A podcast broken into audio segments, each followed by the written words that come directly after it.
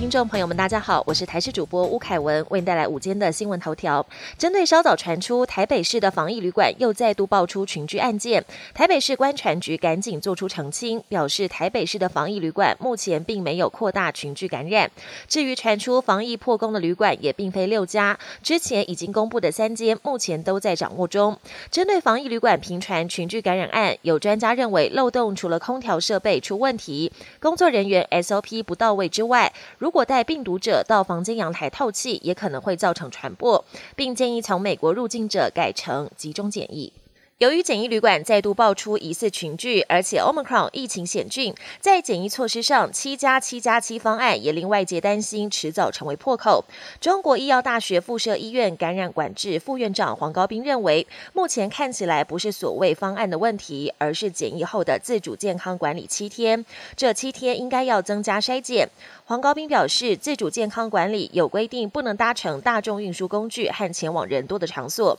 但因为病毒都有潜伏期。所以，其实自主健康管理期间还是有风险在，因此后面七天应该要多做一次 PCR 裁剪。而在检疫旅馆方面，黄高斌也直言，如果之后案例越来越多，势必要重新检讨相关的防疫措施。农历春节即将到来，不少旅外国人都将返乡过节。然而，现在国外疫情变化多端，新型变种病毒来势汹汹。台中市为了提升疫苗涵盖率，卫生局持续在假日规划到文心森林公园或是东协广场等人潮众多的地方开设外展接种站。元旦连假也吸引了大批民众来施打，其中手打族占了三成。截至二号，第一季涵盖率来到百分之八十三点八六，第二季也成功突破七成。但是否期盼还没有完整接种的市民，可以赶紧出门施打，拥有更完整的防护力。国际焦点：国际间又有大咖球星确诊，这回是阿根廷足球天王梅西。他所效力的球队巴黎圣日耳曼证实，梅西返回阿根廷度假期间确诊，